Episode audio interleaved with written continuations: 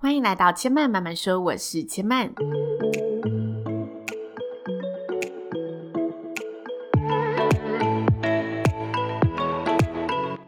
目前频道在 Apple Podcast、Spotify、KKBox 以及 Google Podcast 都听得到。喜欢的朋友，欢迎帮千嫚订阅并留言评论，让更多人可以认识千嫚慢慢说喽。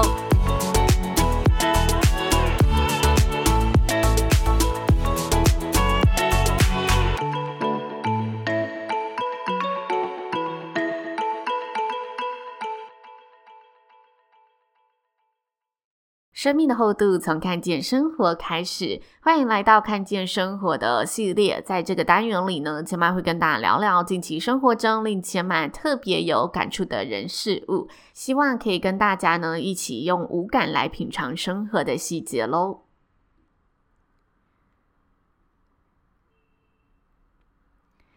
今天是十二月一号，也就是倒数最后一个月呢，我们就要跟二零二零来告别了。一个月三十天，其实是一种很适合执行小目标的一个期间。如果大家呢还有一些尚未完成的计划，好好把握这三十天，让自己在二零二零的最后一个月可以再往前一点点。前面在上周呢安排了一趟四天三夜的一个轻旅行，来迎战我的十二月。十二月对我来说是主持工作最忙碌的一个月份，所以也趁着十一月的小小空档出游，让自己好好的充电一下。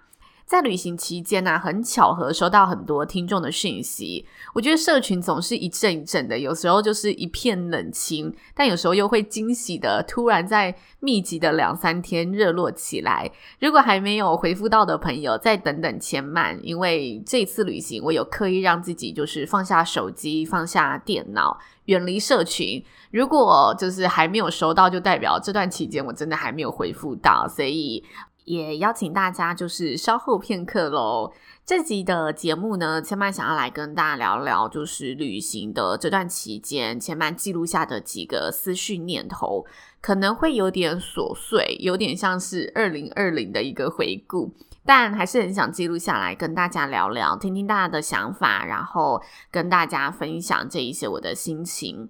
回顾这一年的自己啊，其实我觉得自己有点慌张的一个感觉，过得有点慌张，慌张的想要多抓住一点什么，但很多事情在追寻的途中又发现，其实根本不知道为何在追寻。其中我觉得最值得检讨的一点范例就是夜配这件事情。我在下半年期接了很多的业配，然后我在接到第一个业配的时候，我真的觉得非常的开心，好像是一种里程碑，节目又可以往下一个阶段迈进的感觉。但是在做这些业务合作的期间呢、我自己心中有一股矛盾，就是好像在失去这片净土的一个感受。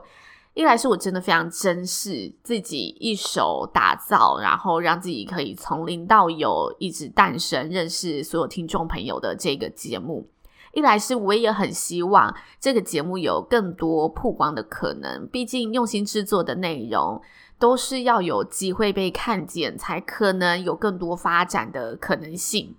但是我又非常矛盾，就是这些业配给大家的感受是什么？我希望大家对前面的节目是信任的，然后听的时候是舒服的。所以在业务上的合作，最近我是暂缓了脚步，然后再试着抓出中间的平衡点。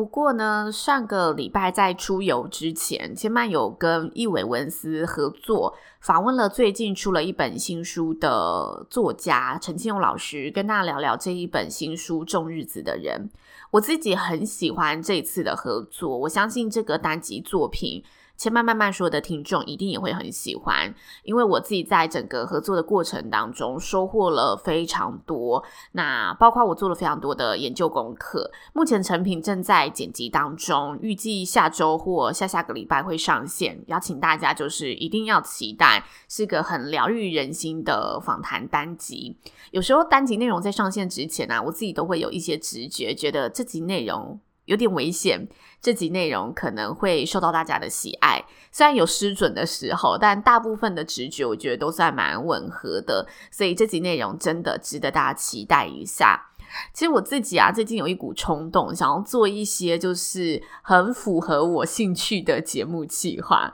但是心里的理智层面总是提醒自己，就担心我这个一股热的结果投入之后呢，不如预期，所以现在还是在给予自己勇气说服当中的一个阶段。我觉得有时候，当你越靠近自己喜欢的事情，会发现你需要的其实只是勇气，但往往最缺乏的也就是那份勇气。所以我现在就是还在拼凑这个勇气，找齐这些勇气的阶段。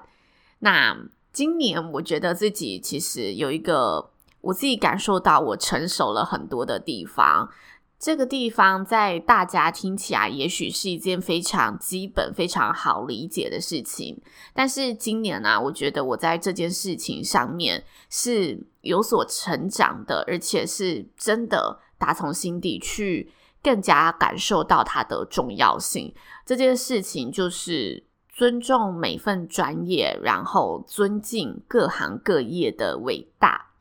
行行出状元啊，是我们每个人从小到大就被学校和老师教育的观念。我觉得大家也都懂这个观念，但真的要一个人不带任何偏见或眼光，去相同平等的看待三百六十五行，我觉得它是另外一个层面的体会，也是我今年觉得体悟非常深的地方。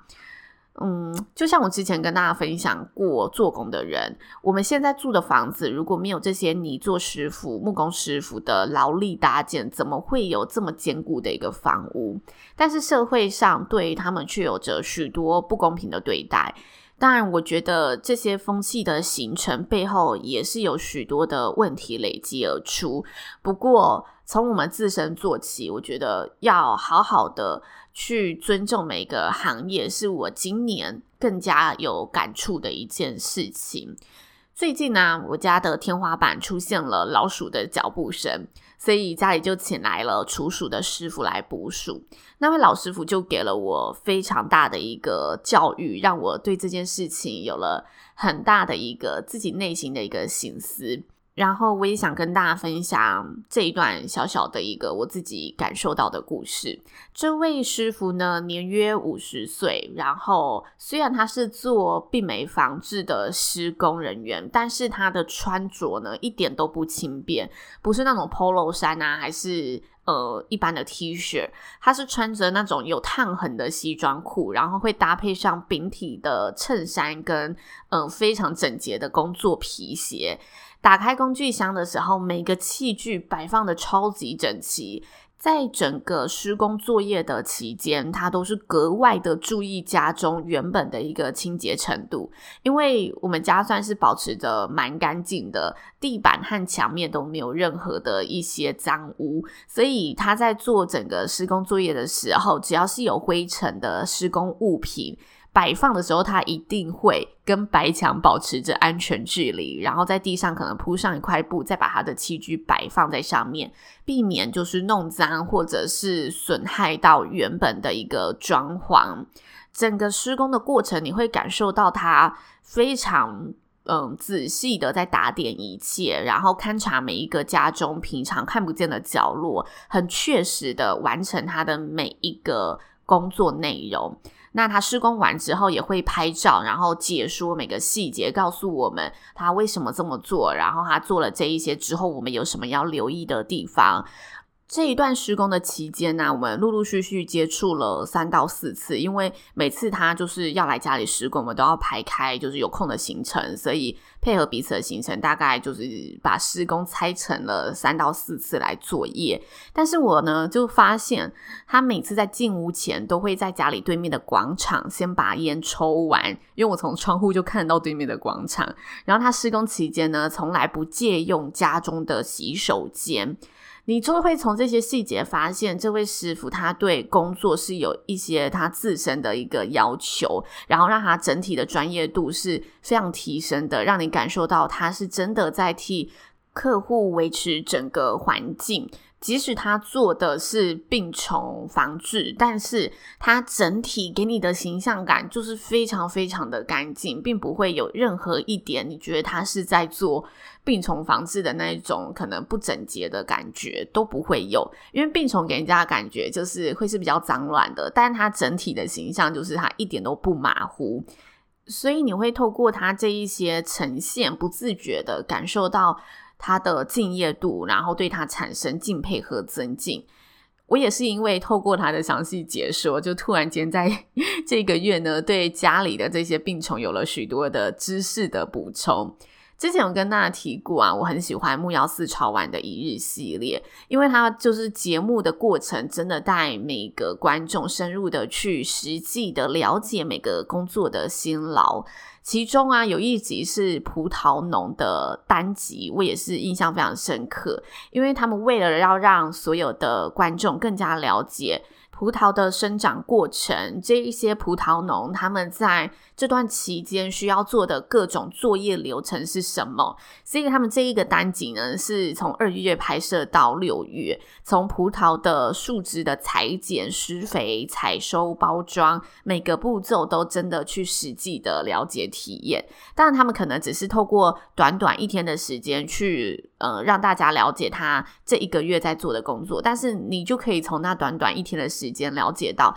他们这一个月要重复的工作，那个工程是付出了多大的劳力，然后去感受到哇，原来后面我们得到的这一串葡萄是如此的珍贵，它是所有农夫们他们半年来的一个心血。我觉得看完你就是会更加的佩服每个一日系列里面各行各业的一个真实样貌。那今年刚好，因为我自己无论是家里的一些事物，或者是工作上，我也接触到了更多以往没有接触到的人事物，所以这份感触在我心中是特别深刻的。但我从这一些各行各业的嗯职人们身上，我也感受到，要过怎么样的生活，真的都是自己的选择，但差别在于你有没有真的尊重自己的选择，然后用正确的态度去经营。就像刚刚跟大家分享的楚鼠大哥，我觉得他就是一个用自己非常好的一个态度去执行他每一个工作，然后去得到旁人的尊重，让大家对他是敬佩的，对他是感受到专业信赖的。所以，希望我们在自己选择的领域上都可以维持自己一贯好的、对的、正确的态度，然后好好的去经营我们想要经营的路。这是千曼在这一趟旅程当中自己沉淀下来，觉得这一年自己嗯更加成熟了的地方，然后也想把这一个我感受到的事物来跟大家分享。